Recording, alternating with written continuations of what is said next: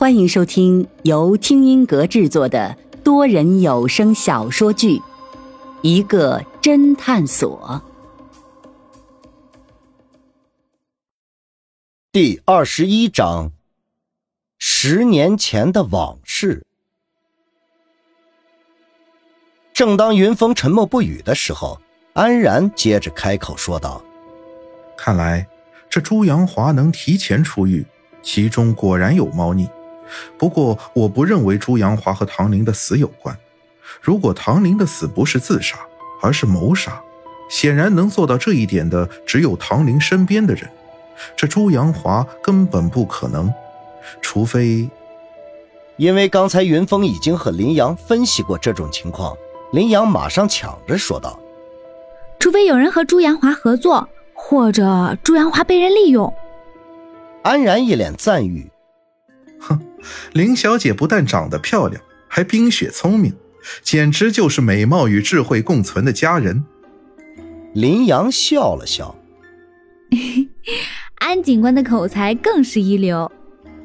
安然依旧笑嘻嘻说道：“ 林小姐，你不要老是安警官安警官的，叫我安然就好了，或者安大哥也行。嗯，我呢也不喊你林小姐，就喊你林阳吧。”或者是林妹妹，林阳被逗得咯咯笑了起来，随即正色说道：“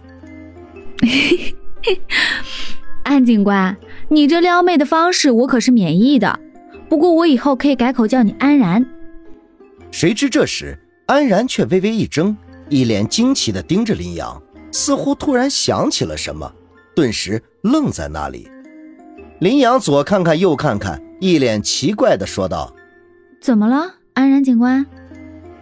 安然这时才回过神来，连忙说道：“啊，没什么，只是你刚才那句话，我听着好熟悉，让我想起了一个人。”说着，略有深意的看了云峰一眼。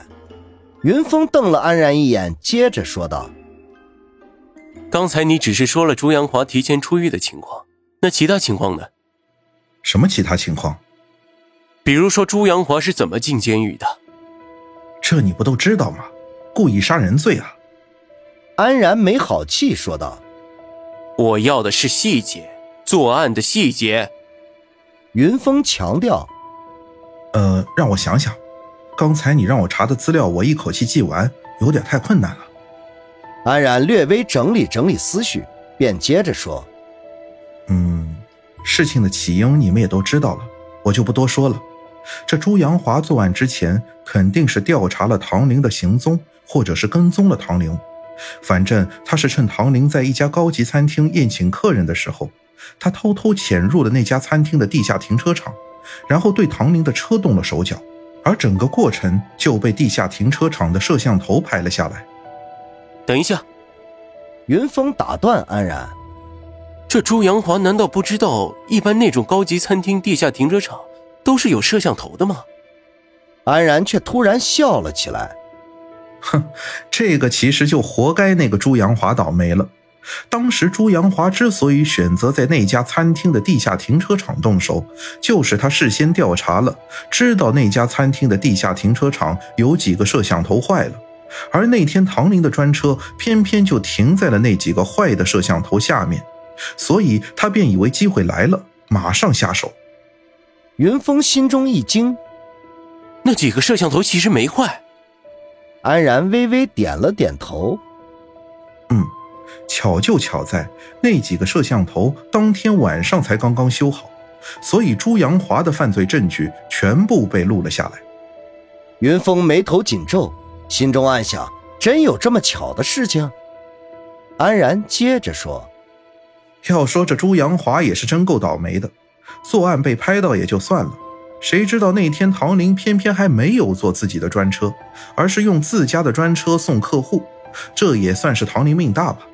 这朱阳华不但没有杀了唐林，自己入狱后，他家的老房子最终也拆掉了。不过据说唐林以德报怨，还是给他家不少的拆迁费的。咦？云峰又惊讶说道：“朱阳华的房子是入狱之后才被拆的？”前面不是已经被拆了吗？安然摆了摆手：“开发商第一次拆不是出人命了吗？哪里还敢接着拆下去？而且那事之后，朱阳华拒绝任何谈判，开发商自然用老把戏。你们也是知道的，断水断电、敲锣打鼓、鸣鞭放炮。朱阳华一家白天过得不好，晚上睡得不香，这才逼着朱阳华去杀唐林。”云峰心中暗想。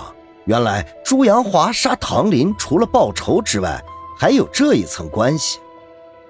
林阳悠悠地说：“这朱阳华也是可怜，老婆丈母娘被害死，自己也被搭了进去。要说他可怜，我看未必。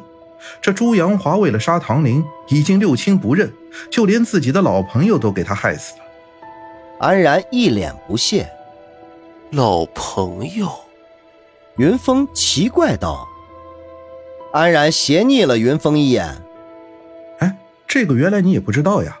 那个唐林的司机叫高红，他是朱阳华的发小，两个人从小就是哥们儿。可是这朱阳华为了杀唐林，竟然连从小一起玩到大的好哥们儿都没有放过。哦，那后来呢？后来你们不是也都知道了吗？唐林的专车刹车失灵。”导致高红和唐宁的合作伙伴啊，也就是那一对夫妇出了严重的车祸，三人当场死亡。而通过录像，警方迅速将朱阳华抓获，他也对犯罪的事实供认不讳，最终锒铛入狱。云峰总算将十年前的这个案子了解清楚了，心中正在盘算着其中哪些信息是有价值的。